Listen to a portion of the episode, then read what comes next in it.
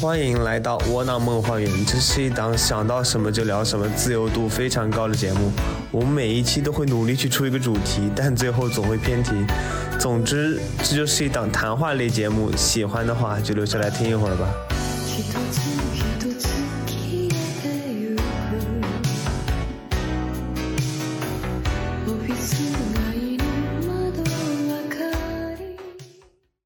好，欢迎大家来到窝囊梦花园。今天拉面在今天上午的时候跟我说了一件事情，然后我们今天决定就这个事情，就我们两个啊兄弟之间讨论一下。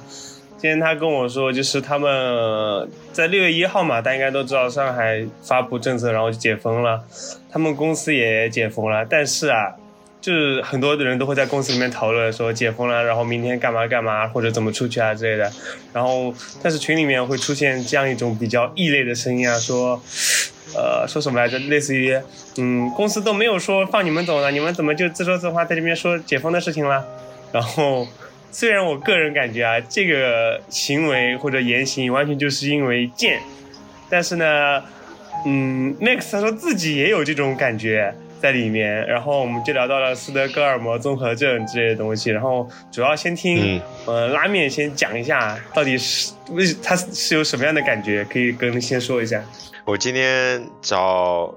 阿苑单独聊呢，就是因为就像刚刚讲到的，就是呃，在疫情隔离，就是生活呃脱离常态很长一段时间，大概。我在这边是上海交大这边附近嘛，然后我们是最早一批在上海开始隔离的，从三月十几号、十三号、十四号左右就开始，一开始说是封两天，然后最后就是一直封下去，后来中途也被拉到公司复工复产的隔离在公司，然后到六月一号大概是有两个多月、两个月、两周的样子。然后这是一个很长的时间，长到足以让你感觉之前的生活跟，就是你的生活被分成了三段，就是在呃这个疫情隔离之前的一个生活状态，然后是中间一段，因为我在我在我在家这边只隔离两三天就被拉去公司嘛，所以中间那一段就是在公司隔离的那种感觉，然后。生生活的第三段，也就是刚刚开始的，就是从隔离区走出来，就是六月一号上海解封之后的感觉，就就感觉这三段生活好像就是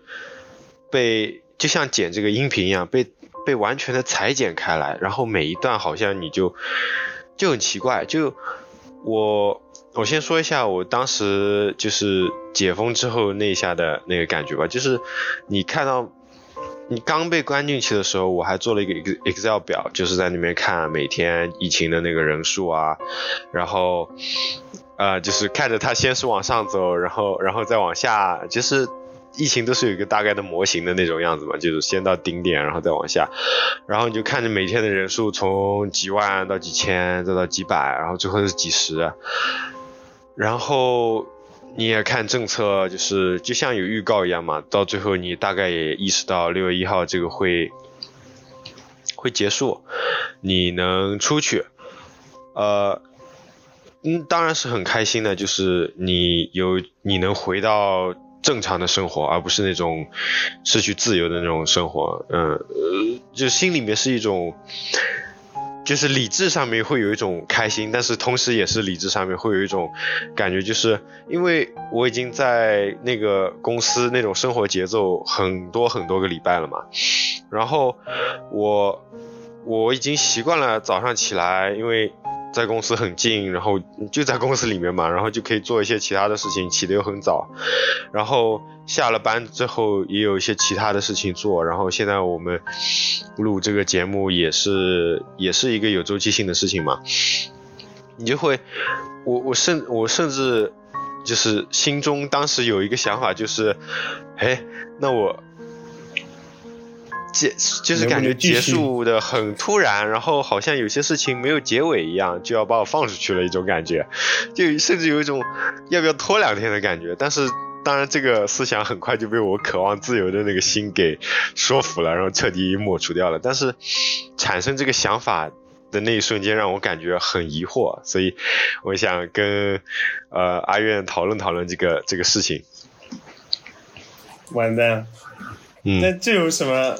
我觉得很正常啊，你就只是因为习惯一种生活状态，然后嗯事实上很多事情不都是这样子的吗？你突然就毕业了，你突然就什么、啊工作了，很多事情都是就是这么突然，很少有什么准备的呀。那可能说你毕业的话，你会有很多事情，就比如说你写毕业论文，或者说毕业典礼，然后有这种仪式，然后让你知道你毕业了。但是这种东西，嗯，就不会有啊，这种东西就很正常的，就不是什么斯德哥尔摩，就只是你单纯的没有适应过来嘛，就今天跟明天的区别。那你比如说你出去旅游一趟，旅游完之后就那种放松的心态啊什么的，你一回来肯定也不会，就是用小学老师的话就说心都散了，那种。嗯，就是你其实小小学春游回来嘛，那你有没有这种感觉？就是小学春游在外面的时候，然后回来之后老师突然就变得很严格的那种感觉。呃，有过吧？我原来可能就是留就是留学或者出去旅游啊之类，也会有一点这样的感觉。但是因为那些事情，你如果一定要讲的话，他们也算是从你正常生活节奏里面，呃，无一就是额外多出来一个就是偏离你生活轨道的一件事情。但是但是他们是快乐的，然后，所以我可能认为，那我去了一趟日本，然后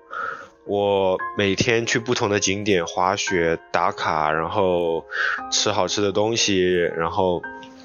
住不一样的酒店，那个是嗯快乐的。然后那那个时候你是完全不需要担心事情的，你就只是在享受旅途、享受风景、享受美食。嗯然后从那个状态出来之后，会有这种断离的感觉。但就像我说，他是快乐的，所以我会认为他，我可能只是因为我可能要回到现实，我要考虑一些事情，不管是学业还是工作，呃，所以那种想继续下的心情会比较合理一点。但是肯定不能否认的，就是被疫情这种被隔离的，绝对是痛苦的一个状态。但是，即使是在这种痛苦的状态下面，还会有想要延续或者就是在结束的时候有一丝的犹豫。我 我也不想说是不是留恋一样的感觉，就很所以这种感觉会让我感到很奇怪。那你还那你不如啊，就是那你就真的留在那边留两天，等到你真的觉得为什么自己那么贱的时候，你就会想出去了。这样的话，你就完全没有任何留恋，开开心心就出去了。嗯、但是我也说了，那只是一个想法，就是有了那个想法之后，嗯、对我为什立刻就么感觉很奇怪？嗯，，对，然后但我后来出来之后，呃，出来之后又是另一个感觉，可以留到这个稍微后面一点讲。我们现在还是想关注一下讲为什么会有这种这种心情出来，而同时它跟旅游或者其他什么比，它时间非常的长，然后地点又非常固定。就如果我们两个都出去就是读书嘛，在在留学，在另外一个国家，也会有一丝这样的感觉。但是那个首先是你自己有的选的，你去选择做的，同时你在国外的时候也没有说是会被限制住任何的自由，你还是该干嘛干嘛。嗯你你去你只是换了一个地方，可能朋友换了几个，但是不影响你的自由意志和行为。但是我想说的是，在这种丧失了私人空间、丧失了选择和行动自由之后，还会产生的这种像是留恋一样的感觉，为什么会有这种感觉？就很很怪异。我觉得其实他更多的是一种对生活状态的一个留恋，它不是说是对嗯那个痛苦的留恋，就是、嗯呃怎么说呢？你在回想的时候，你刚刚包括你也说了，你也只是在回忆它一个好处而已。比如说你每天上下班的时候更加方便，你早就是你每天睡在车里嘛，你直接从车里面起来就可以上班了，可以多睡很多时间，然后你的时间会空闲很多。虽然空闲出来时间什么也不知道干。就是我们人就习惯于你在回忆的时候，就是会想去去想那些好的东西，比如说你大学你随便回忆哪个大二的时候，你第一时间肯定想起来是大一或者大二，就是一些好的事情。嗯人就是他不可避免的，你你在回忆的过程中会，就是如果你不仔细回忆，就那种第一反应的话，会就是自动屏蔽掉一些对你不利的一些就是痛苦的信息啊什么的，而只会回想起那些好的信息。嗯哼，就包括我之前不是也工作嘛，然后就真的非常痛苦，然后我才才出来的。但是呢，我出来了之后呢，有时候我会回想，回想到就是怀念以前那时候工作的时候的那个状状态、那个生活啊什么的。但是你就、嗯这种东西是经不起琢磨的，你仔细想一想，当时你是什么状态，然后受到什么那个对待啊，或者说呃让自己的什么反应情况啊什么，你就明白了自己的自己在擅长什么呢？这种东西就是你自己乍一想的时候，感觉好像会有留恋的东西，但是实际上你仔细想想看，你仔细带入你每一天的那个生活作息，你觉得你还有留恋吗？嗯，有可能啊，有可能我只是习惯了那种，就是半监狱化的，然后有一种很有很强惯性的生活节奏之后，没办法脱离。但是我确实，我比较惊讶的是你，因为我知道你换工作，你现在从原来一个嗯大家都认为特别稳定的银行工作换到现在，呃。其他行业或者做其他或者就不工作一段时间，就是嗯你你是怎么做出摆脱这些东西的决定的？我也不知道，我就是想摆脱，然后我就摆脱了。所以就是本来每个人都不一样。就是你决定一件事情之后，我其实嗯我也会想很多，我会分析就是一个事情的那个就是就是我也啊会分析一件事情的那个好处跟坏处啊什么的。但是我嗯这个人很怕麻烦，想多了之后就懒得想了。就凭自己现在状态来说，现在状态我觉得非常痛苦，我就不想了，算了，那直接直接辞职吧。所以就是嗯，主要是、主要我是一个特别容易自我说服的人，你知道吗？就是我嗯不管发生什么事情，不管对自己有没有利啊什么的，只要我是想做这个事情的，我就会用一千万种方法来说服自己，告诉自己的好处，然后我就会做这件事情。嗯哼，所以就在在你心里面那时候，那个留下来的好处已经没有，就是你放弃掉它的好处多了，是吧？所以你就对，就是从客观来看，其实也嗯不是这样的。但是我主观来说，我就会自己给自己编理由嘛，就编一些，嗯然后就很快就把自己洗脑说服了。那那那说明还是那说明你主观上是觉得你想要，就是你你就是想做这件事情，就是想比如说从银行离职的，但然后你就是、嗯就是用一种理由来来来啊说服自己，说服自己然后就走是吧？对，对的。嗯。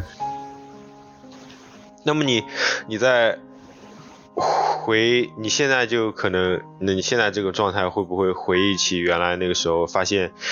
原来你用来说服自己的理由不成立了？嗯，也不会吧。嗯就是就是说服自己是一个随时随地都可以进行的过程。就比如说我之前刚刚说到我就是有可能想的时候还有点怀念的时候生活的，但是你立刻就会之前的理由就是第一次你要离职的时候那些说服自己理由，你还甚至需要想出来，现在你只需要再把那些理由搬出来就好了。就是我可以，因为都是我自己想出来的东西，我就可以被自己的理由说服，而不需要乱七八糟别的东西。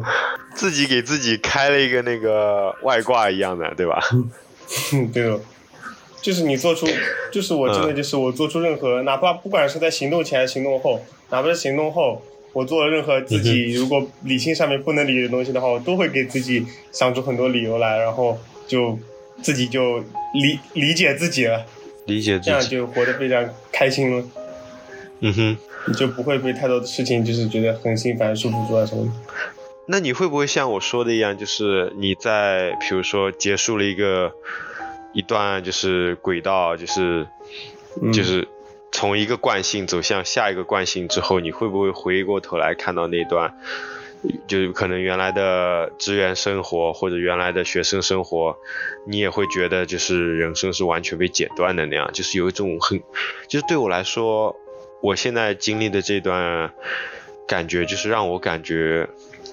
就是人生或者我的就是生命中这段时间，它它不是连续的了。我觉得都是这样的吧，因为你嗯人的记忆它可能可以说是连贯的，但是你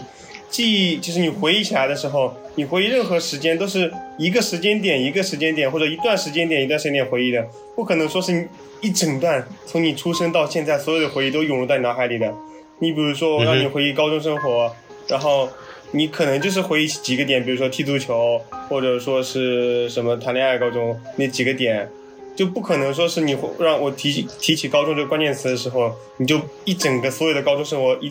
一大段的涌入到你脑海里面。人回忆就是说是一个点一个点回忆的，就是会有那种特别明显的，比如说一个关键词，然后在你脑子里面出现，然后再开始展开回忆的。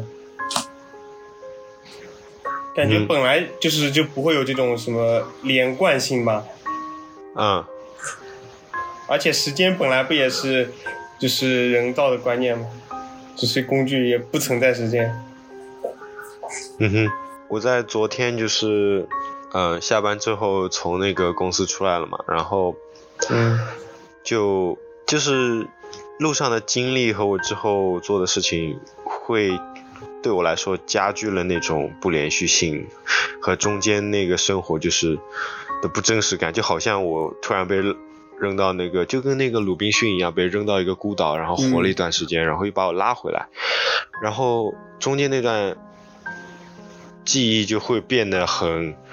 很、很、很奇幻，然后很甚至有点虚假的感觉，就就是觉得之前那段隔离不真实，就就是不真实的感觉，因为我后来开在。嗯，就是从公司开出去嘛，然后走原来的路去，第一站肯定是去加油站嘛，然后又是原来的加油站，然后路上大家还是就跟在三月初的时候差不多，大家都戴着口罩，一样的，嗯，对，然后就好像这件事情发生的很突然，结束的很突然，有一种没头没尾的感觉，嗯。然后我感觉那个更加增加了这个好像没那么没那么真实的一个感觉，对，嗯，然后我回后来我吃了一顿饭，然后好好的洗了个澡，我就去跟就是原来的足球场上认识的朋友也去踢了一场球，大家当然就是在交谈中也会多多少少带到关于这次疫情啊隔离的事情，但。就是大家好像都变了一点，但是好像又 跟在这件事情发生之前，就就是风控这段时间之前，又好像没变多少。就是你你懂吗？就是好像好像这几个月的时间并没有造成多少影响，但是它又确确实实发生，而且中间的影响又很大。只是去头去尾把这件事情摘掉之后，好像没有留下太多东西，至少在表面上是这样看。我觉得肯定留不下什么东西啊，嗯，现在不说现在人的生活的节奏不就是这个样子吗？他就是每天每天的重复往返。那比如说你把这两个两个月时间只是关在里面，那大家都放出来，那依旧是重复两个月前的那种重复往返，都是不会变的。你就去任何地方，大家的生活节奏依旧是一样的，就是。它只是中间发生了一个那种小插曲之类的，它影响，它能有什么影响呢？它只不过是让大家在公司或者在家里面关两个月，可能每个人多多少少都会感到一些不习惯。但是从他们自身来说，会觉得不习惯，可能是因为就是之前关家里面，后来要去公司啊什么的。但是对客观来说，你看起来每个人还是在就是从事着两个月以前大家正常工作的一个轨迹。那在你的视角看来，就是跟以前一模一样的。对，就。但是，嗯，嗯，就是你，你从你从就是外面宏观来看，可能每个人都是一样的，就是大家上班的上班，下班的下班，甚至走的路都是一模一样的。但是你就是，比如说你你也说了，你跟那些人聊天，就从微观上来看，你一个一个人了解来看，肯定是每个人都会跟之前有所不同的。哪怕是就是怎么说呢？疫情不发生，就算不发生个疫情，这两个月人也是会变得有所不同的。嗯哼。只不过没有可能没有那么明显而已，会或者说会不会有可能大家变的方向都相同，所以看上去，嗯，大家如果轨迹都一样的话，好像变得就更少了。对，嗯，我我我原来是一个很不相信仪式感的人，就是过节啊 或者各种纪念日庆祝啊，就我会觉得，一个是它很很人造，就像你说的时间是人定出来的。如果我这一年资本主义造出来的、伪造出来的 噱头啊，就是有一部分这样的想法，就是如果我把这一年从就一年不是地球绕太阳一周嘛，那。我们如果一开始时间单位不一样的话，可能以后绕太阳一周是四百多天，那么我们纪念频率就会比原来低一点，对吧？就然后就像你说的，我会反感的一个原因就是，因为现在，嗯，现在的那些纪念日被绑定了太多的消费属性在里面，而嗯。丢失了就是纪念日本身存在的意义，但是我可能也不是这一次疫情嘛，就是慢慢慢慢的会觉得纪念日这种东西，或者说节日这种东西，它确实有存在的意义，它会，它就像时间戳一样，就像我们这个录音或剪辑的时候加的时间戳一样，它会方便你回溯过往吧，就。呃，你想我们我们高中毕业的时候，我们毕业的时候是有一个舞会的，对吧？嗯。然后，呃，对，对吧？你想起来了吧？就是，嗯，如果你去回想的话，高中什么时候结束？那高中就是在那一天结束，就是，虽然它不是严格意义上就是你拿到。高中的那个文凭啊什么的，但是确实高中的人和事，还有课业啊，还有所有你需要在高中考虑的事情，就在那一天结束了，就一个舞会。嗯，然后这就是仪式仪式感的一部分嘛。然后后来你想，我们两个都出国读书嘛，然后。我可能觉得那个的开始，首先一个是你要买上一个机票，然后你要准备你的护照，然后你要准备一大堆文件，然后你要坐十几十个小时，那也那也属于一个仪式，坐几十小时飞机过去，然后跟海关扯，完了之后，哦，你终于进到你的那个大学附近了，然后你还有一个，呃，还有新生的 orientation 之类的东西，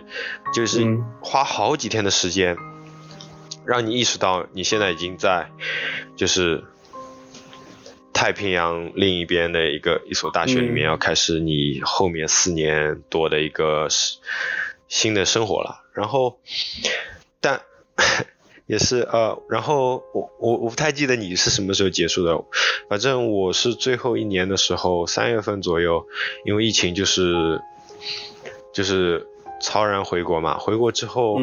就有这种。就有这种感觉，就是因为回国之后，我的课还在继续，然后考试也在继续。我甚至在隔离的酒店，我还我还我还半夜起来考过一场试。但那个本科结束的就会有点很草草了事、很草率的一种感觉，就是对对对，就是他会，他是有我们有一个那个线上的那个毕。那个毕业典礼嘛，就是把你的名字放过去是吧？一一个一个放过去。我不知道，我睡过头了，因为他是半夜的。啊，你没去。对，然后就是那种就很就很平常的，而且，嗯，我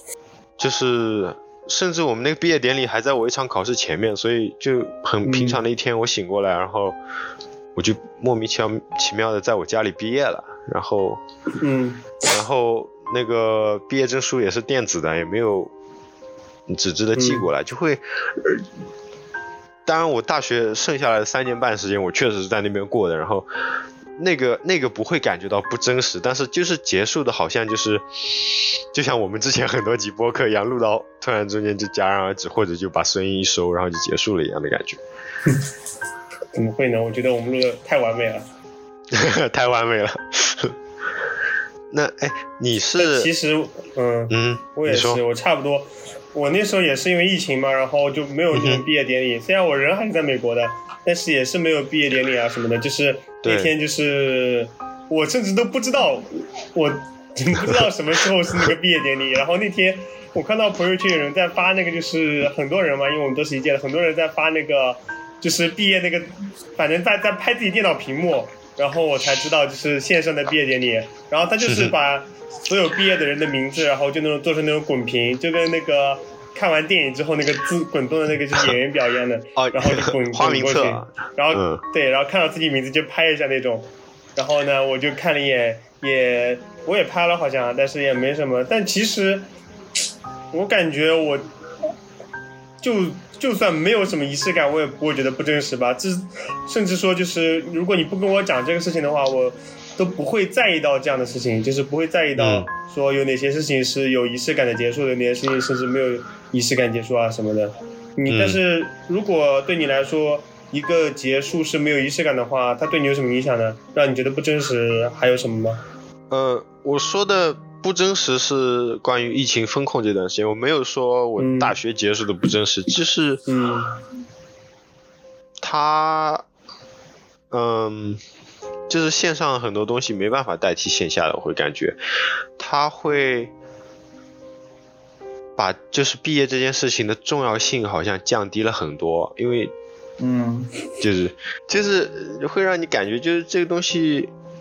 因为结束的就是就好像。你去迪士尼乐园，对吧？你玩了一天，排了一天队，然后你觉得自己是个大傻叉，然后还买它很贵的那个可乐杯，二十 十几刀一十几刀吗？还是二十几？反正就是一个大那个杯子，然后还要买它鸡腿，然后你排了好多个小时，一共就玩了两三个项目。但是你到最后你走的时候，你回头的时候，你一边出门一边有那个烟花在那边放，你好像就觉得那一天。就是有一个隆重的结尾，才会让你感觉那那个真正的结束，有一个这样的感觉会。当然，那我觉得就是，其实你说的隆重啊什么，其实也也不分线上线下，其实只不过是因为我们习惯了线下的生活啊之类的。但如果比如说一件事情本来就是开始在线上的话，或者说我们如果人都习惯了线上的话。那其实也没什么差别，就在线上也可以搞得很隆重。就比如说你上网课，你就是呃，其实你也没有那种真正的上过网课，就是那种纯网课，你应该上过吧？哦，我上过，我的我的那种冬季课都是网课。嗯。那比如说你上一节纯网课上完之后，别人也给你那个字幕梗动，然后说哦，congratulation，你终于就是成功那个 take 这个学科学完了，那你是不是也会觉得有仪式感的？也会觉得这个赛事完成了？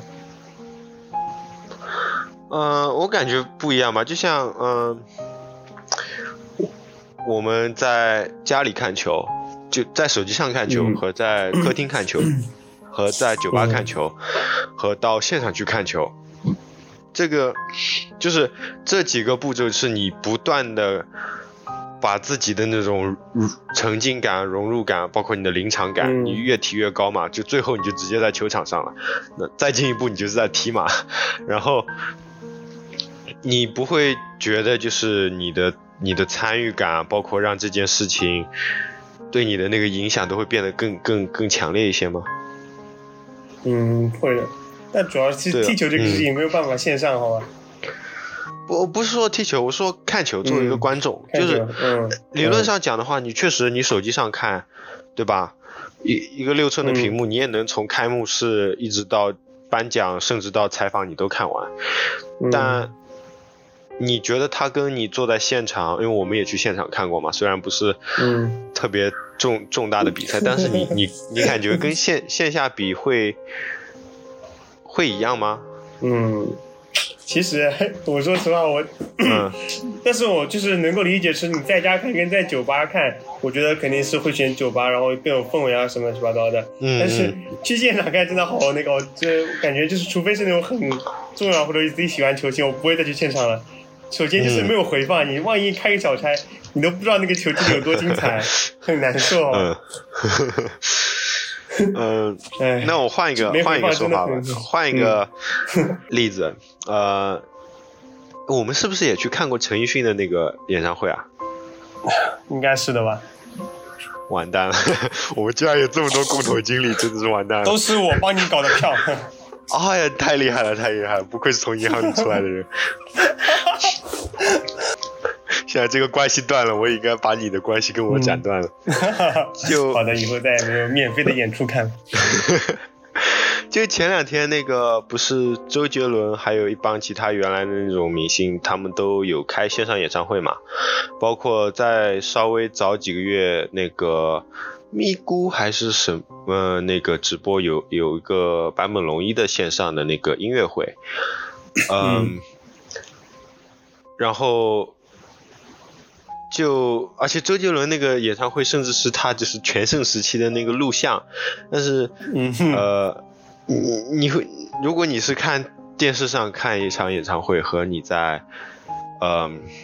现场去听一场演唱会，虽然我们的位置确实很靠后啊，因为你的票是免费的，但是会不会会不会感觉可能现场的那个沉浸感啊？真实感啊，嗯，会嗯。更重一点，就是虚拟的东西还是没有办法比确实就是线上跟线下就是不太一样，包括呃，好像我看别的学校就是有那种他们的他们也是线上的一个毕业毕业典礼，但是他们线上就把它做成那种好像就做的跟游戏一样，就是你人是可以就是那种。对，就跟那种 Minecraft 或者是那种什么勇者斗恶龙那种以前在 Game Boy 上那种游戏一样，就是你人可以可能是二维的吧，很简单，就人可以在上面自由走动啊什么的，走来走去的那种，就是你可以操纵你的游戏角色上面走来走去的。然后这个其实这种行为就是为了增强一个现实感，就是给人一种好像你在有有那种参与感在里面，就是增强一种什么线下的一个感觉，就是感觉好像你是人真的参与在里面的，就是为了给你一个加强一个线下的感觉。但其实我的意思就是，我不是说对比线上线下来说，线上线下更有仪式感。我的意思是，就是如果一件事情它从始至终就是线上的话，那它它的就是仪式感也是有的。就是如果线上开始，线上结束的话，那也是如果很有仪式感结束的话，那其实也是有真实感在里面的。嗯。哎，我觉得，我觉得你说就像你如果从头到尾学一个网课，对，嗯，你说吧。对，我就觉得你这点说的对，就是如果它自始至尾都是以同一种形式、同一种规格呈现给你的话，你其实并不会有那那种我不知道算不算失落感的东西。但我说的那种感觉，可能就是，那我开始的时候是在线上，然后到最后是草草了事的一种，就几个邮件，你好像就毕业了一样的那种感觉。呃，可能是就是它的那个前后不匹配，让我感觉到它丧失仪式感嘛。嗯，我感觉可能游戏就像你说的那种带有更强交互属性的那些呃媒介会会会有帮助吧。之前不是有一个那个 rapper 在那个堡垒之夜上面 开他的演唱会嘛？但呃。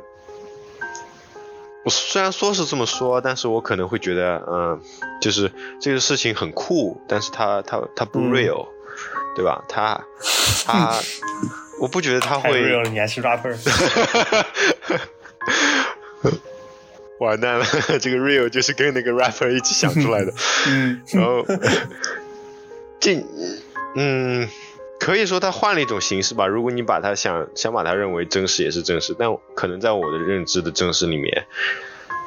嗯，他不是。我不知道你有没有参加过葬礼啊？就像我说的那个开头和结尾要有，比如说一个仪式的，会会让你感觉真的就是开始就是也太结尾了吧？这个什么太结尾啊？葬礼啊，彻底的结尾。对啊，就是人的，人的那个，比如说你人生是一一一一一个一本书或者一部电影的话，那你的开始就是你的出生，你的结尾就是你的葬礼嘛。那个 after life 就不想了。然后，呃，你出生肯定，哎，但是你这样看的话，好像对你也没有什么影响，因为出生你不会记得。你结束你也没有感觉到，嗯，你你你总不能说你死了之后，如果呃不抓的，你死了之后你还能够想哦，我这一生有头有尾，这怎么可能？那那可能这个你的出生，比如说呃各种这边不是会办满月啊，办什么和你死掉之后葬礼啊、头七啊那些东西，它可能是给。别人来看的，应该说他就是给别人来看。什么叫对吧？你你 什么叫可能是给别人来看的？头七是给你 可以办的那个人看的。他就是给别人来看的，就是让别人，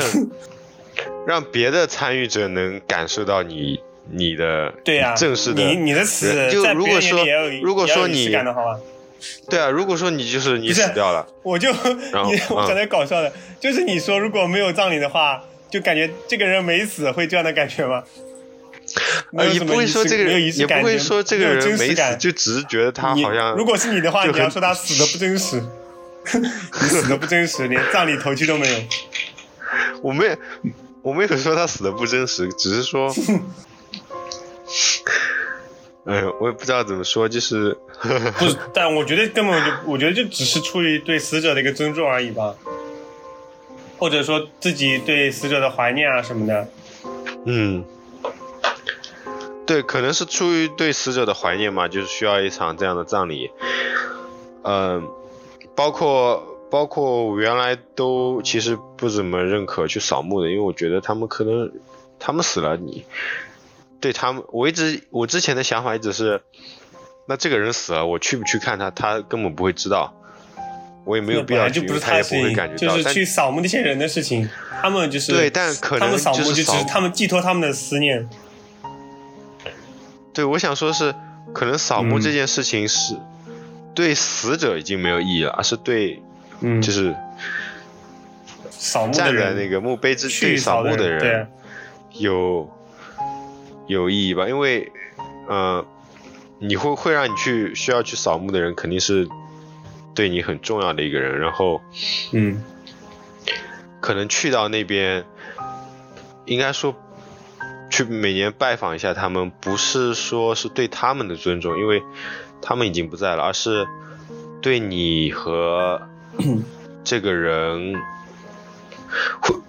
对他留在你记忆中的那段时光的一个尊重吧，嗯应该算是。是的，我死了你会给我扫墓吗？我肯定不会啊！一点都不尊重你已经死了，我尊重过去的时 没。有，我想一下啊，我想一下，我没有没有仔细考虑过你死之后，我还暂时没有考虑你会死的这个前提。谢谢你，嗯，我可能会去吧，不会去的那么勤，但是我可能嗯太多对，想到就想到去一次。让我让我想一下，如果你死了，我不会，我不会就是像你爸妈一样，可能一直会去啊，我也不确定你爸妈会不会一天到晚去，嗯但是 我可能，我可能会在就是，就像我平时不会一天到晚找你讲话，但是我会在有放屁的，就是对有感觉这个比较适合我们两个人分享的事情啊什么的，嗯或者嗯时光或者感觉的时候会找到你。那可能你死了之后，那就是我独享的 moment。太恶心了。能不能回到正题啊？嗯，回到正题，没事，我们我们每一期的偏题已经是那个正常的，好吧嗯，常态哦。本来我们说是，嗯，就是如果有一个仪式感的话，会增强这个事的真实感嘛。嗯然后说到线上线下，其实我觉得就是真实感啊什么的，就是不存在真的真的真的真的东西，你知道吗？我用了多少个真的我都知道了，就是你的真实感。都是你自己感觉，对，都是感觉出来的。包括之前，呃呃，我我上课讲的嘛，然后什么的，就是你你区分自己的梦境跟你可能做梦，会有一些人会梦到，就是说你知道这是梦，但是也有就是你做梦的时候认为这就是真的，你不知道它是梦的，对吧？嗯。然后当你醒过来的时候，你就知道它是梦了，就是因为你在梦里面呢，它给你的一个真实感是那时候当时是很强的，但是你回到现实之后，现实中给你的生活是真实感比这个梦还要强，你就知道了哦，这就是我现在在的就是现实，刚刚那个是梦，但是你在梦里的时候是不知道的，所以很有可能我们现在的一切真实感也都只是一个梦，只不过是一个真实的梦，我们还会有醒过来那一天，醒过来之后那个会有更加真实的真实感来打败我们现在这种真实感。就真实感只是完全就是比较出来的，你用线上线下比较啊什么的，就只是一个比较出来的结果而已，然后就会让你觉得真实。其实这个真实感完全就是你自己的那个就是你想要有的东西，就想要有真实感就有的东西。包括之前你有就是一个假想嘛，就是也不是说就是小故事之类的，就是说有一个人，他他在梦里的真实感也很真实，然后比如说他他做梦的时候，他就觉得梦是真的，然后他回到现实觉得现实是真的，然后呢，嗯哼，他那个故事其实讲的就是很抽象的，但是我大概复述一下，就是说他是连续三天都做到做梦梦到自己就是，而且是经历一个连续的事情，然后这样的话时间长了之后，如果每你想想看，每一天你的梦都是具有连续性的，那你时间长了之后，你就根本分不清哪个是梦，哪个是现实了。哎，我好像我好像在哪里听到过这个故事。嗯，主要真实感这个东西嗯。对真实感这东西，你就很难去那个定义它到底是什么样的，嗯，就只是感一种感觉而已。也就是说，如果我我们就是如果这个风控变成常态，就像嗯。那我们以后就永远都是被隔离在公司，就会很久很久，或者说隔离在小区，就在家办公这种状态，就是以后都是这样的话，那按你这个说法，就是可能我们之前那种能享受自由生活、自由出入各个场所的地方，会感觉变得不真实，而 对而呀、你就会怀疑你自己是、嗯。以前到底有没有过这样的生活。对，就像你像现在回忆起，就是一九年底疫情爆发之前的那个生活，也会有一点，嗯就是我感觉这么长时间以来那种那种生活，我虽然活了这么多年，我会很确信它是真实发生的，但是随着它嗯这个时间越来越久，它对它的记忆开始模糊，然后对它的真实的确定性其实也在动摇。我就我就举个嗯例子啊，但是你这种有房有车的应该体验不到。就是我想想看啊，但是你也好久没有出去了，就比如说你平时去商场啊什么的，你经常嗯有什么场地经常去的吗？除了足球场，你有坐过地铁吗？我就不说你坐没坐过了，就是给我说给观众听就好了。就是你有一天，你今天或者说明天，你突然坐地铁，你突然发现整个地铁上所有的人都没有戴口罩，你会不会觉得不真实啊？肯定会的，就是相当于是你在想以前那个就是疫情之前嘛，就就是你现在已经习惯了，周边你走在路上路上都是戴口罩的，突然有一天大家都不戴了，你也会觉得不真实。嗯，我倒不是那种口罩警察，因为我，但是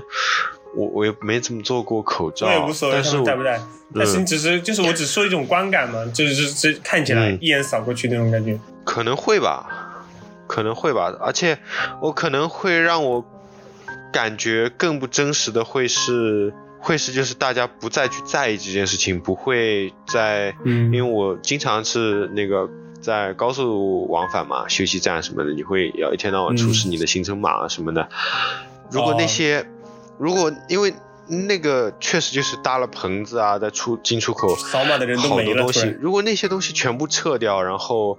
也不需要扫这些码的，瞬间一下子就到第二天瞬间消失，然后，嗯呃，我可能也会感觉就是之前的生活变得不真实，或者这一刻变得不真实吧。就是像你这么说下来，那可能我觉得，嗯就是对真实感的怀疑，它是会出现在，呃，你从就像我最开始讲的，从两个轨道嘛，就是换变切换轨道，嗯就是嗯从原来的那个、那个惯性中剥离出去的时候，那那一下你会感觉到一个很不真实的样子，嗯，但只最后你还是仪式感可能就是加强了他们连接，仪式感可能就是成为里面在中间打了个结啊之类的，就他们把他们联系在一起，所以才会觉得稍微有点适应，但其实也也会没那么有真实感。比如说，就像你说的，即使是上海政府，比如说在当天那种大放鞭炮庆祝，还搞了个游行出来，那游行完了之后，第二天你上班，然后发现那边没人了，还是会觉得有点不习惯，或者说没有真实感。可能会，其实更多的就是你对比的是之前的生活，然后觉得这、嗯这跟我一直或者说一直以来的生活，两个月可能也算是吧，就是对比出来发现跟我一直以来的生活突然有一点不一样了，你就会觉得有点，主要这说明还是人类太习惯于就是自己的生活轨迹啊什么的了。如果说一个人他每天生活的都不一样，他不会有什么那种不真实感啊什么的吧？那对于一个每天生活都不一样的人，如果突然之间让他就沉静下来，在某个地方待很久，每天都一样，对，嗯，也会。要这种头脑风暴了，也会出现这种心理上的冲突的吧？应该会的。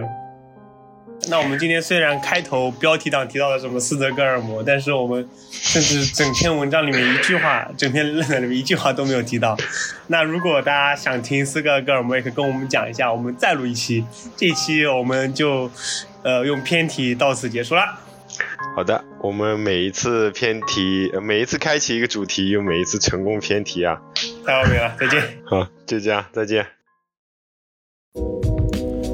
今天的节目就录到这边了，非常感谢各位有耐心可以听到这里，希望大家可以喜欢我们的节目，有任何想法和建议都可以来联系我们，那我们下期再见。